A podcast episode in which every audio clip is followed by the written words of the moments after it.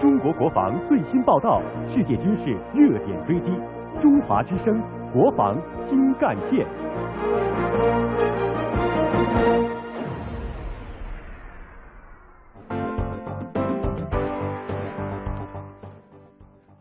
各位好，我是宋波，欢迎各位收听中华之声国防新干线节目，为您介绍今天节目的主要内容。首先呢，还是先来关注两会方面的消息。昨天出席十二届全国人大二次会议的解放军代表团举行了第一次全体会议，而出席全国政协十二届二次会议的军队特邀政协委员五十五组和五十六组也举行了联组讨论。相关情况呢，将会在接下来的时间为您介绍。今天是三八妇女节，参加两会的解放军女代表委员成为关注焦点。记者李月为您带来独家报道。中华书场今天继续为您播出纪实文学《从鸭绿江到三八线》的第二十二集《充分准备持久战》。首先来关注两会方面的新闻。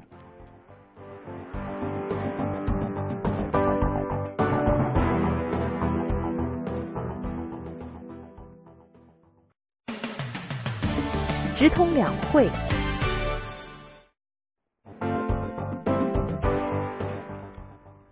中央台记者王亮、周雨婷报道：出席十二届全国人大二次会议的解放军代表团七号举行第一次全体会议，十五位代表结合审议政府工作报告，围绕加快推进国防和军队现代化建设，积极建言献策。范长龙、常万全、房峰辉、张扬、赵克石、张幼霞、吴胜利、马晓天、魏凤和参加会议，许其亮主持会议。海军南海舰队副政委杜本印代表就进一步加强我国海权建设提出建议，陆军第二十七集团军军长薛爱国代表就增强体系作战能力、深化实战化训练提出具体建议，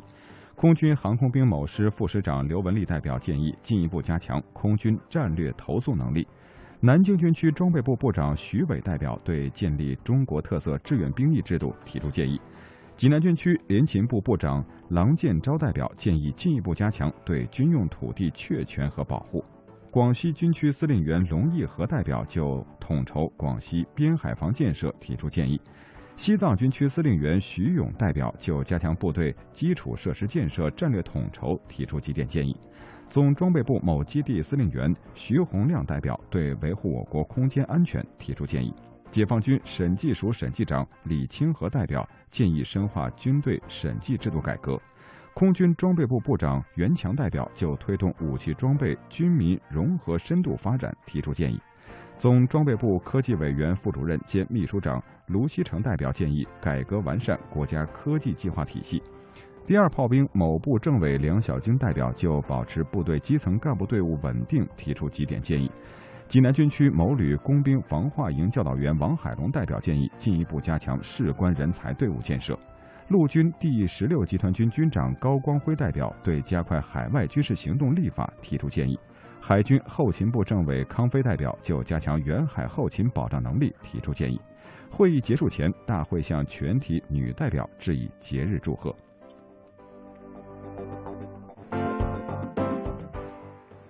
中央台记者李月、刘鹏报道：出席全国政协十二届二次会议的军队特邀政协委员五十五组、五十六组，三月七号上午举行联组讨论。中共中央政治局委员、中央军委副主席范长龙看望军队特邀委员，参加联组讨论，听取意见和建议。全国政协副主席兼秘书长张庆黎一同参加联组讨论。范长龙强调，今年是深入贯彻党的十八届三中全会精神的重要一年，全军和武警部队要认真学习习主席系列讲话精神，坚决贯彻习主席决策指示，紧紧围绕实现党在新形势下的强军目标，全面加强部队革命化、现代化、正规化建设，坚决听党指挥，抓好战备工作，深化军队改革，持续改进作风，坚决完成党和人民赋予的各项任务，为实现中国梦、强军梦增添。正能量。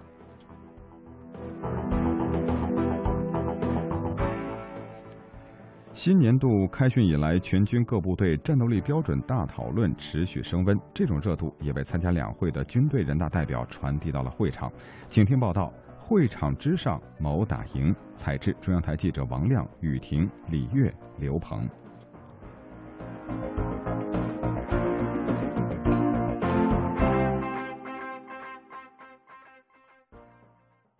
全国人大代表、沈阳军区第三十九集团军政委张书国表示，习主席提出了能打仗、打胜仗的强军目标，我军应尽快形成战斗力建设的考核标准和力量体系。关键是让战斗力标准从思想上立起来，在实践中落下去，在破中立，向实处落。就是啊，破除和平积习，立起望战必危思想；破除形式主义，立起为战而训导向；破除消极保安全的束缚，立起打赢第一的尺子。破除思维定式，立起与时俱进观念，向实处落，就是落到工作指导思想上，落到部队侦训实备上，落到官兵素质能力上，落到选人用人导向上，落到经费物资投入上。全国人大代表、海军潜艇学院副教授李丹妮说：“未来作战对陆海空二炮等多军兵种的联合作战能力提出更高要求，只有合力出击，才能挥出重拳。”他建议。通过跨军兵种任职和军校培训等方式，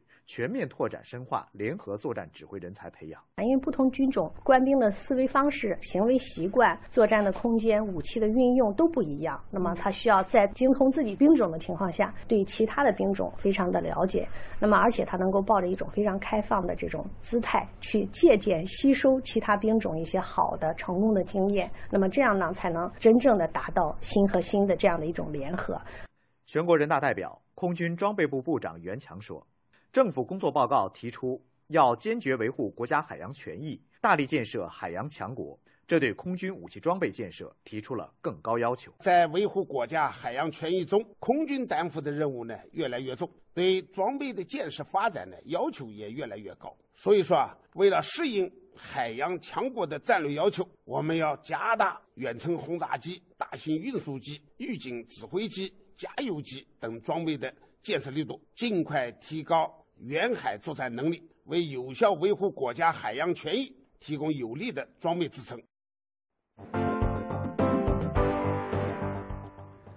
中央台记者雨婷、刘鹏、李月、王亮报道：全国人大代表、驻港部队司令员王晓军在接受记者采访时说：“要确保香港海防、空防安全。”目前，驻港部队正以强军目标为指导，加强思想政治建设和“一国两制”教育。广大官兵爱祖国、爱香港，把香港作为第二故乡，献身香港防务，有决心按照自身任务严格依法驻军。部队的训练正常展开，比如空防、海防、反恐等都在加强训练。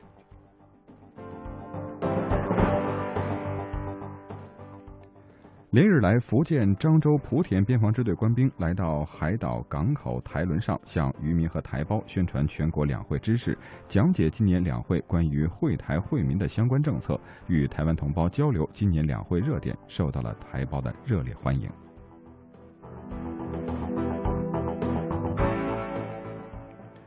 新疆公安边防部队官兵也走进牧民群众中，宣讲两会精神要点。来听报道。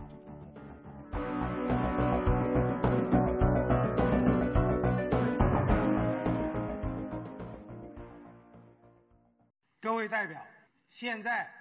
正值全国两会召开之际，三月七号上午，由新疆公安边防总队图尔嘎特边防检查站官兵组成的两会精神宣传小分队，冒着严寒走进驻地托帕村，向牧民群众发放两会精神宣传单。用笔记本电脑现场播放李克强总理做政府工作报告的视频，把党和政府的关怀及时传递给祖国边疆一线牧民群众。新疆克孜乌峡县托帕村居住有一百多户牧民，因为地处偏僻、四面环山、电视信号较弱，许多牧民群众对两会精神了解很少。为了使牧民群众及时听到党和政府的声音，及早知道国家的三农政策，真切感受盛世盛会。图尔嘎特边防检查站党委高度重视，提前安排部署，组织官兵从互联网上下载两会开幕式盛况，将“三农”政策印制成维语宣传单，深入到牧区，与群众一道收看两会盛况和领会会议精神。通过收听收看两会盛况和报告内容，牧民群众多次响起热烈的掌声。两会试点，李月聊透透。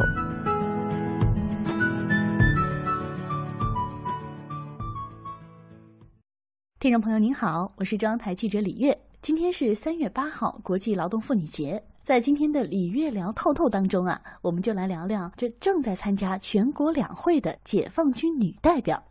每年的三八国际劳动妇女节都恰逢两会会期，走在两会的会场上，身着军装、英姿飒爽的解放军女代表，总是能够迅速的吸引我们的眼球。她们身着戎装，精神抖擞，意气风发。走上前去，无论是约采访还是谈建议，从他们的脸上，我总能看到那亲切温暖的笑意。翻开解放军代表团的花名册，认真细数，共有二十二名女代表，他们分别来自战备训练、国防科研、医疗卫生、文艺体育等多条战线，在国防和军队建设中发挥着重要作用。在两会上，他们忠实履行着自己的职责，围绕着国防和军队建设，积极建言献策。李月首先想要带您认识的这位女代表，名叫刘文丽，文当刘，文化的文，力量的力，空军航空兵某师副师长。您瞧瞧，乍一看这名字，这职别，不知道的还真以为是一名男同胞。走进刘文丽代表的房间，她正在专心整理建议材料。一米七几的大高个，齐耳短发，胸前飞行员特有的金色勋章熠熠发光。说起他，那在航空兵运输部队可是响当当的人物。从十八岁入伍，成为我军第六批女飞行员学员。刘文丽一直是同批姐妹中的领头雁，第一个放单飞，第一个成为全天候飞行员，第一个当上飞行大队长，当选第九届全国妇联执行委员。作为飞行员，他鹰击长空，完成极难险中任务数不胜数。如今，作为人大代表，他为空军运输部队的发展也带来了自己的深入思考。啊，我这次呢，主要是针对这个加强空军战略投送能力，我提了几点建议。采访中，刘文丽代表告诉我，如今空军战略投送能力还比较弱，成为制约部队快速机动的一个瓶颈问题。无论是战争还是非战争军事行动，都对空军战略投送能力提出了更高要求。那么，究竟应该怎么办？怎么改？我们来听听他的意见。我感觉最重要的就是还是要增加这个飞机的数量，同时呢，这个结构规模也不够合理，就小型的运输机比较多。遇到紧急情况的时候，可以说很这个小型运输机呢，因为受载重量啊、天气条件呢，包括飞行高度等制约，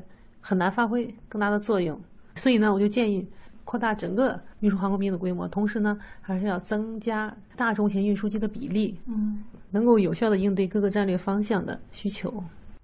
如果说飞行员是驾着铁翼驰骋蓝天的雄鹰，那么战略导弹兵就可以比作是擎天勇士。全国人大代表第二炮兵装备研究院某研究所总工程师李贤玉，就是一个为勇士链接神经系统的人。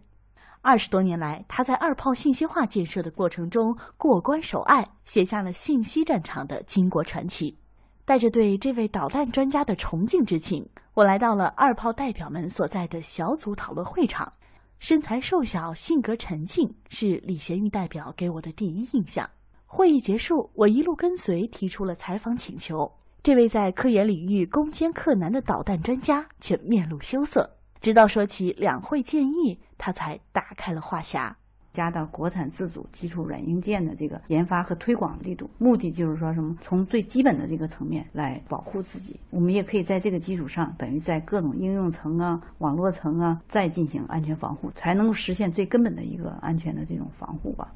加大国产自主基础软硬件的研究和推广，维护网络信息安全，是这次李贤玉代表带来的建议。他告诉我，从伊拉克战争爆发，信息化作战的威力已经让世人震惊。但发展的同时，信息泄密已经成为影响核心安全的最大因素。所以，立足自主研发，才能从根本上解决这一问题。我们二炮作为主要核心的这种这种军事单位呢，实际上我们一直在致力于就是推进这个国产的这种自主可控的软硬件的应用。虽然目前它可能还会有一些不太成熟啊，但是我想，就为了我们整个核心的这个安全，一定要就是用我们自己的这个软硬件呢，尽最大的努力吧。一个是推进它的整个的发展，再一个就是促进它良性的这种循环，这样的话保证我们最基本的这个核心的这个安全。关注其他方面的消息，为了祖国荣誉和世界和平，富里维和医疗队三名女队员在联联部队任务东区不惧恐怖袭击，凭借精湛的医术和优质的服务，忠实履行维和使命。请听特约记者田华从黎巴嫩发回的报道。我是特约记者田华，我现在是在素有“中东火药桶”之称的黎巴嫩，在成都军区总医院妇女维和医疗队。无论是在演习场上、手术台边、学术讲台，总能看到麻醉科主治医师刘杰忙碌的身影。黎巴嫩当地时间二月四日，气温骤冷，狂风乍起。医疗队参加联黎联合指挥中心举行代号为“天使救援行动幺四杠幺”演习，巾帼不让须眉，下达口令准确，急救动作娴熟，救治程序规范。刘杰在演习中的出色表现，医务官和现场观摩的维和医疗队官兵个个竖起大拇指。麻醉科主治医师刘杰到了黎巴嫩十天之内就要参加联合国的天使救援演习，其实心里有点没底，因为第一呢，我不知道到底能不能跟外国人就这个重伤员的交接呢，能够顺畅的跟他们用英语进行交流。第二呢，就是我搞了十几年的麻醉工作，对于院前的急救呢，其实并不是我的专业。但是经过医院同志们大家嗯互相的交流呀，制定了很多预案，演练了很多次之后呢，顺利的完成了这个天使救援演习的任务，大家都感到非常的开心，没有给我们中国人丢人。医疗队八名女队员中。妇产科副市长孙静是一颗闪亮的星。二零零七年参加首批妇女维和医疗队，荣获联合国维和一级勋章。二零一三年庐山抗震救灾，在野战条件下节省灾区首名男婴，被誉为最美副市长，受到前来视察灾区的习主席的亲切接见。去年十二月，得知医院抽组人员赴黎巴嫩维和时，孙静又主动请缨，第二次赴黎巴嫩。妇产科副市长孙静。医疗队抵达任务区时，已临近中国的传统节日春节。在这里，没有假期，没有春晚，没有在祖国、在家乡和亲人团聚的喜庆和喧嚣。可队员们还是在房梁屋檐下挂起了红灯笼。中国节，我和护理组的小姐妹们也在候诊厅内放上了中国糖果和介绍家乡的小册子。每天，当各种肤色、各种语言病人来到中国医院时，我总是微笑的用英语和他们交流，为他们导诊，为他们提供医疗服务，同时也让他们了解中国，传播中国文化。女队员中，心内科副主任医师谭斌博士的个子不高，但在年龄维和任务东区维和部队官兵眼里，他的学历高，医术高。一月二十六日十三时四十五分，西班牙一级医院的一辆救护车载着一名塞尔维亚维和军人，风驰电掣驶入二级医院急诊科。车刚一停稳，内科组组长谭斌和队员推着担架将患者从车上抬下来。只见患者面戴氧气罩，一脸痛苦。车刚一停稳，内科组组长谭斌和队员推着担架将患者从车上抬下来。只见患者面戴氧气罩，一脸痛苦。心内科副主任医师谭斌博士：我马上安排用仅有的设备进行检查，而且来不及等翻译官，我直接和塞尔维亚小战士以及西班牙医疗官交流病情。我结合二十多年的从医经验呢，呃，经过医院小组同意后呢，果断用药。液体一点一点的呃进去了，小战士的血压呢慢慢的平稳，面色呢也渐渐的红润，我们的心呢也就放下来了。后来几天的随访治疗呢，塞尔维亚小战士呢也痊愈归队。七号，福建福州机场边检站为全国首支女子旅检科的女警官们举行了一场别开生面的警营开放日活动。请听记者丁继超发来的报道。国门一线的巾帼英雄。我首先要向姐妹们问一声过节好。上午十点，警营开放日里，女子旅检科的女警官们多才多艺的表演赢得现场喝彩。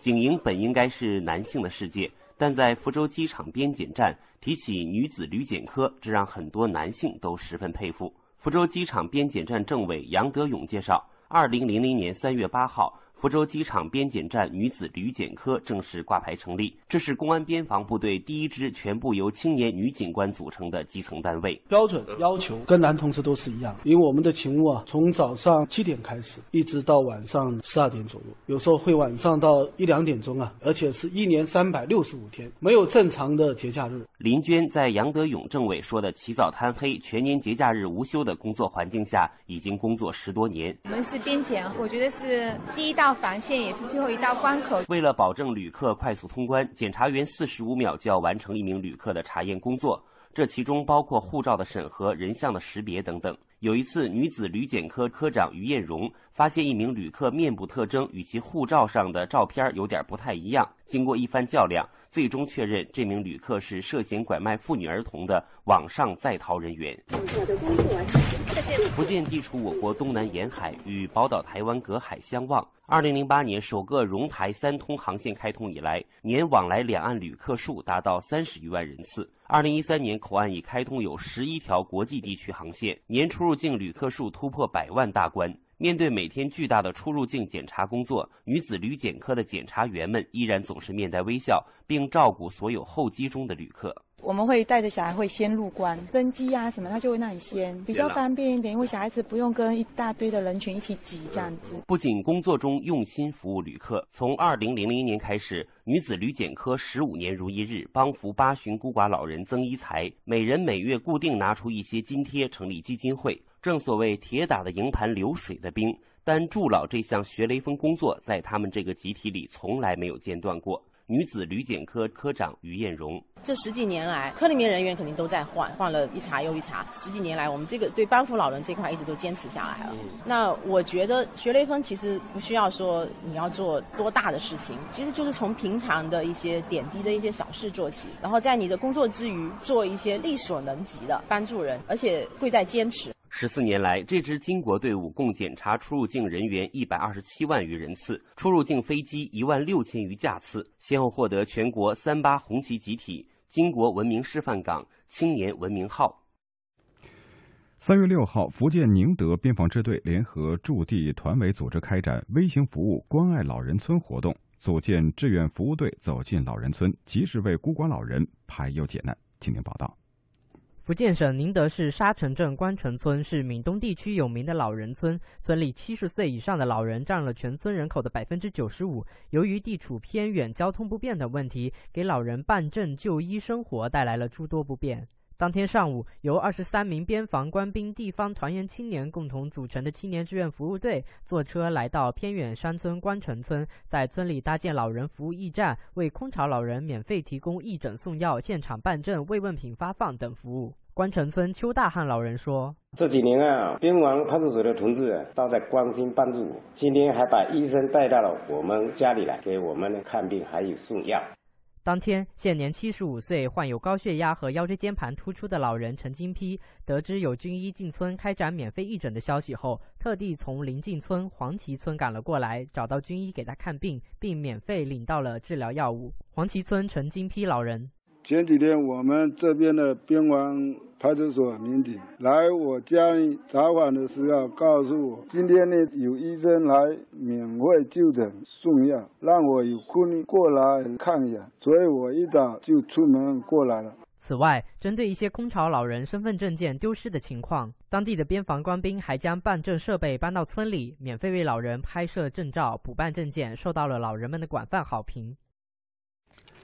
三月六号，江苏省盐城边防支队大丰边防大队联合驻地特警、消防、派出所等部门在辖区港口码头开展了反恐应急演练。边防官兵启动反恐预案，集结警力，第一时间到达现场，妥善控制现场局面，及时制止恐怖分子的犯罪行为，有效实施制服，顺利解救人质。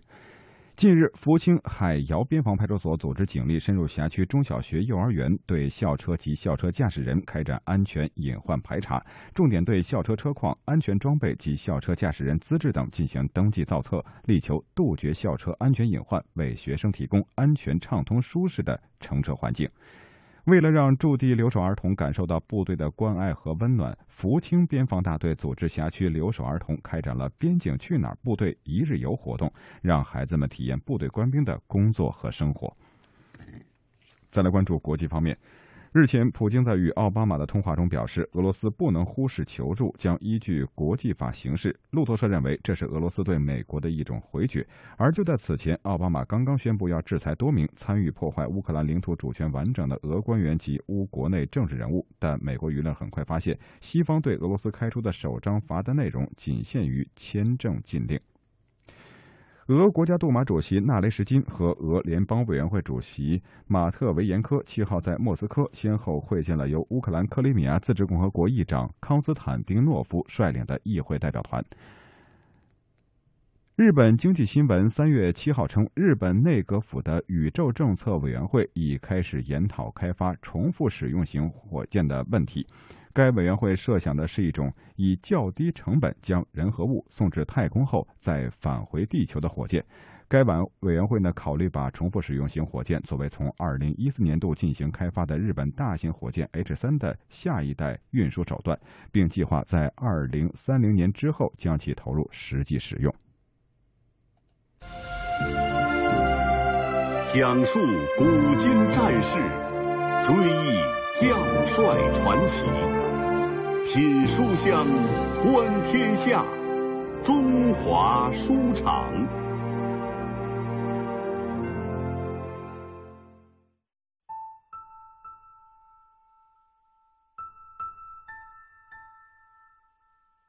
这是一段腥风血雨的历史，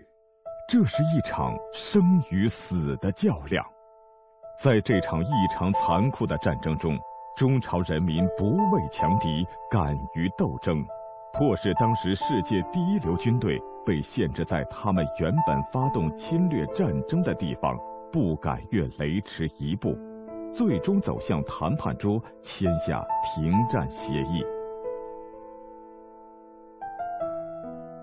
中国人民志愿军在抗美援朝、保家卫国和拯救和平的崇高事业中所建立的丰功伟绩，将永远与日月同辉。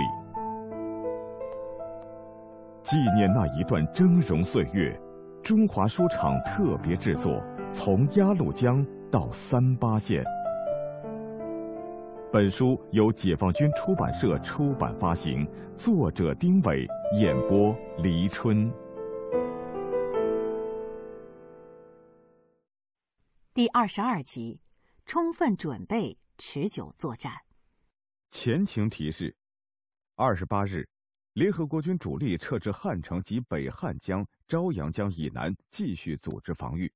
美骑兵第一师西调汉城之后。在汉城周围组成了绵密的火质地带，妄图诱我攻城，给我以大量杀伤。鉴于在汉城以北歼敌战机已失，彭德怀遂令主力部队停止进攻，转入休整。第五次战役的第一阶段结束。请听第二十二集：充分准备，持久作战。早在决策武装入侵朝鲜时，美国当局就以为。美国军队一旦踏上朝鲜半岛，就能够占领整个朝鲜，因为美国有这样的实力。当中国人民志愿军与美军首次较量，并将美军从中朝边境赶到清川江，美国政府轻视中国人民的力量，认为中国参战是为保护安全和鸭绿江电力设施，中国不敢同美国进行较量。麦克阿瑟则主张轰炸中国东北基地和鸭绿江上的一切桥梁，阻止中国军队继续投入到朝鲜战场。美国政府继续坚持以军事进攻迅速占领全朝鲜的原定计划，并批准了麦克阿瑟关于轰炸鸭绿江上所有桥梁的计划。志愿军连战告捷，麦克阿瑟发动的圣诞节结束朝鲜战争的总攻势。在中国人民志愿军的突然反击下，遭到了惨败。麦克阿瑟公开要求美国当局扩大战争，要把军事作战行动扩展到中国的沿海地区和内陆基地。杜鲁门总统甚至发出了核威胁。参谋长联席会议也曾向国家安全委员会提交报告，建议：假如美国没有同苏联进行全面战争。或苏联在朝鲜没有进行大规模军事干涉，美海空军部队应立即准备对中国大陆采取行动。但是，经过与中朝军队的较量，美国当局清醒地认识到，美国无法在朝鲜赢得一场决定性的战争胜利，仅凭军事手段不可能解决朝鲜问题。中国是一个大国，潜力巨大，如果将战争扩大到中国境内，美国将被拖得精疲力竭，也未必能够取得麦克阿瑟的所谓全面战争的胜利。杜鲁门果断撤销了麦克阿瑟的指挥权，并且指出，麦克阿瑟准备冒全面战争的风险，而我却不想这么做。布莱德雷在参议院举行的关于麦克阿瑟被解职的听证会上也指出，扩大同中国的战争是错误的，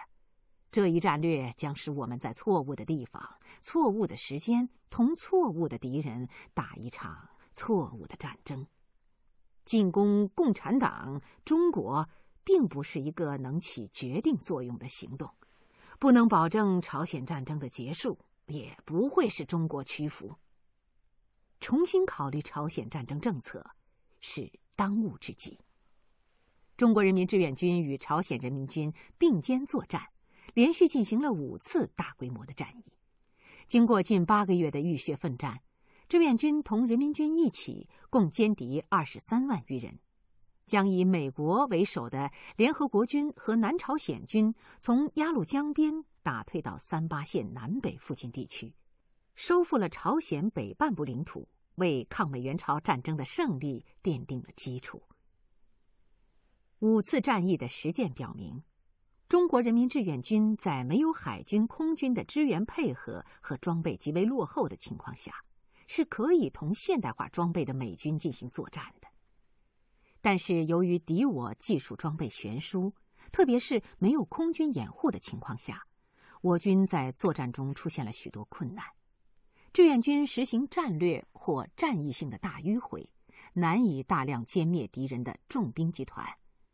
我军在作战中可以一次包围美军一个或几个师，但都难以达到歼灭任务。因为美军系摩托化装备，有大量的炮兵、坦克、航空兵，机动快，火力强；我军则主要靠步兵和少量炮兵作战，而且主要是在夜间，后方供应受到很大限制。在这种情况下，我军实施大的迂回包围，向敌深远的战役纵深发展突击。歼敌重兵集团，客观上是困难的。我发起战役进攻后，如不能在第一个夜晚基本上完成战役迂回任务，打动敌人战役布势，而在战术上又未能完成分割包围并打乱敌人，则尔后战役的发展将十分困难，因为敌人可以利用其优越的技术装备条件，迅速改变其不利态势，或迅速增援其被围部队。凭借其优势的炮兵火力，在大量坦克、飞机掩护下进行突围，或将已被打开的缺口迅速堵住，或收缩兵力形成新的防御。而这些，以我军当时的条件，又难以制约敌人。鉴于上述情况，毛泽东五月二十六号起草了一份给彭德怀的电文，电文如下。历次战役证明，我军实行战略或战役性的大迂回，一次包围美军几个师或一个整师，甚至一个整团，都难达到歼灭任务。这是因为美军在现实还有顽强的战斗意志和自信心。为了打落敌人的这种自信心，以达最后大围歼的目的，四宜每次作战野心不要太大。只要求我军每一个军在一次作战中歼灭美英土军一个整营，至多两个营也就够了。打美英军和打伪军不同，打伪军可以实行战略或战役的大包围，打美英军则在几个月内还不要实行这种大包围，只实行战术的小包围，即美军每次只精心选择敌军一个营。或略多一点为对象，而全部的包围歼灭之。这时，毛泽东听说志愿军参谋长谢方已经回国，准备向中共中央汇报朝鲜战场的情况。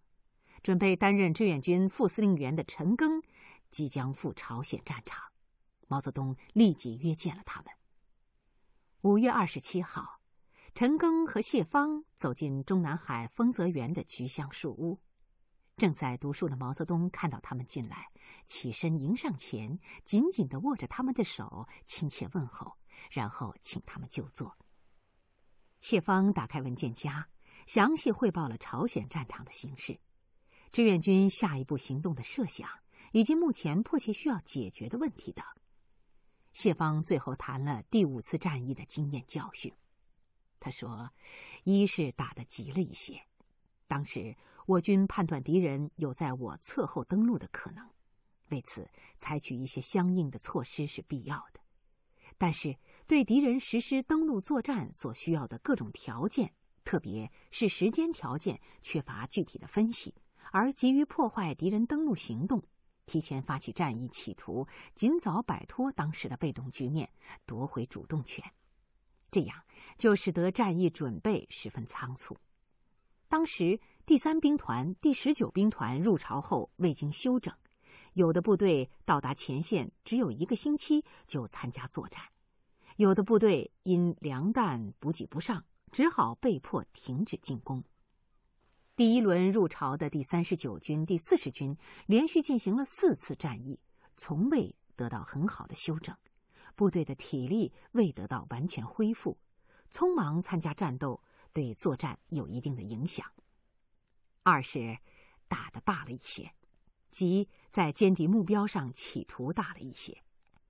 第一阶段预定歼敌三个美军师，另两个旅。第二阶段预定歼敌四个伪军师，这在当时敌我技术装备悬殊、我无空军配合的情况下，客观上是困难的，甚至是不可能的。这一歼敌目标的确定之所以脱离客观实际，主要原因是对敌我军双方力量缺乏全面的分析，特别是对敌军技术装备的优势给我军作战带来的影响和敌军在战术上的改变。缺乏深刻的认识。三是打得远了一些。这次战役由于企图较大，因而对敌进行较深远的突击，而与我军当时所处的条件也是不相适应的。因为我军的补给能力还很低，战役向敌纵深发展，运输线延长，我军供应和伤员的转运将更加困难，影响部队机动。毛泽东仔细的听着谢方的汇报，刚汇报完情况，陈赓补充说：“美军不像国民党军那样笨拙的计较地方的得失，必要时大步的撤退，甚至不惜放弃汉城。李奇微就是针对我军粮弹补给困难的弱点，采取磁性战术与我军保持接触。”使我军吃不掉他们，又甩不掉他们，以达到疲惫和消耗我军力量的目的。毛泽东听完他们的话，起身边踱步边说：“志愿军总的政治任务是轮番作战，消灭美英第九师则可解决朝鲜问题。打法上，同意彭总提出的不断轮番各个歼灭敌人的方针，也就是。”零敲牛皮糖部署的方法，每一支队伍一次彻底干脆歼灭美军一个营为目标，一次使用三四个军，其他部队整补待机，有机会就打。如此轮番作战，在夏秋冬三季内达到削弱敌人目的，明春则可进行大规模的攻势。如能提前于夏秋两季达到削弱敌人目的，即可于冬季打大仗，求得一次大量歼灭敌人。毛泽东接着说：“应加强政治工作，将朝鲜战局的长期性、艰巨性，使全体干部和战士有充分的认识与思想准备。但同时应指出胜利条件，强调克服困难、战胜困难。”入朝部队六个月左右换班，调到朝鲜北部或东北、华北休整三个月左右，再参加作战。西南第三番三个军已到华北，干部太缺，短期内不能出动。杨兵团两个军已准备好，可随时出动。除注意建设空军以外，目前重点是加强反战军的武器与防空武器。部队则应大力提倡打战车、打飞机。上甘岭战役、云山战斗、横城反击战，全景式展现抗美援朝艰苦卓绝的战斗历程。邱少云、黄继光、杨根思，为您生动讲述最可爱的人惊天地、泣鬼神的英雄事迹。中国人民志愿军在抗美援朝战斗中贡献出宝贵生命的烈士们，永垂不朽。请继续收听中华书场纪念抗美援朝胜利六十周年特别制作《从鸭绿江到三八线》。六月初，毛泽东得到凯南与马克利会谈的消息。朝鲜战争的长期性已充分显露出来了。志愿军依靠现有装备和条件，虽然可以同敌人作战并可以取胜，但困难很多，难以在短时间内大量歼灭敌人，完全解决朝鲜问题。同时，中国支援朝鲜战争的财力是有限的，新中国刚刚成立，经济基础极为薄弱。一九五零年，军费开支就占财政预算的百分之四十一点一，而经济建设费用开支仅占财政预算的百分之二十五点五。这样，战争长期打下去，国内的经济建设和其他各项建设事业必将受到影响。现在，战线已稳定在三八线附近地区，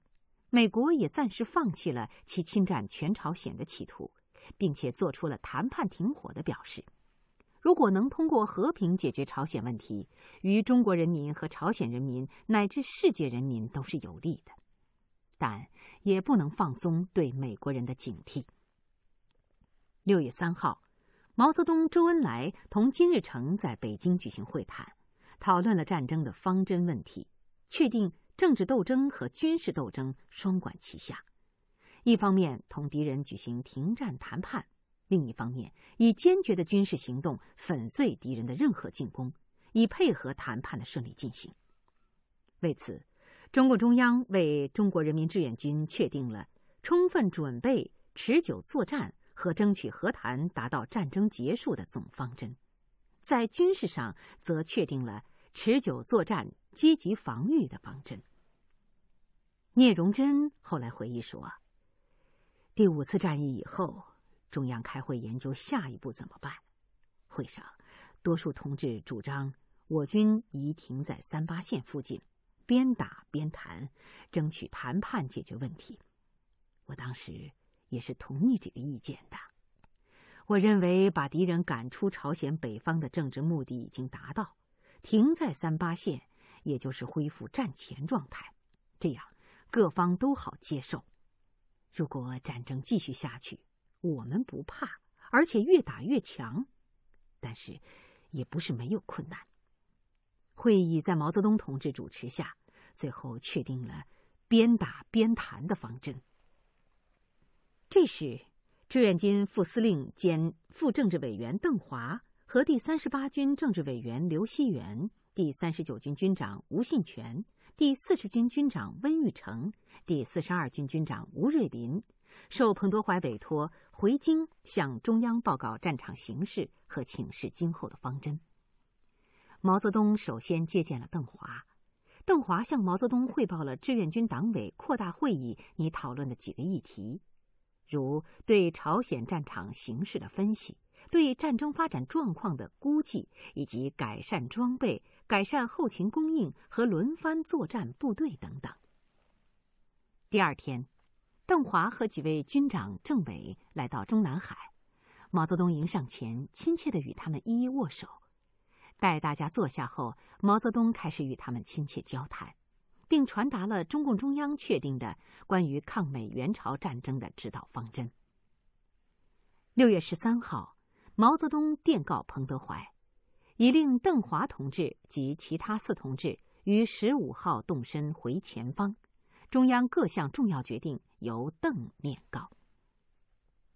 邓华回到志愿军后，于六月二十五号在空四洞志愿军司令部参加了志愿军党委扩大会议。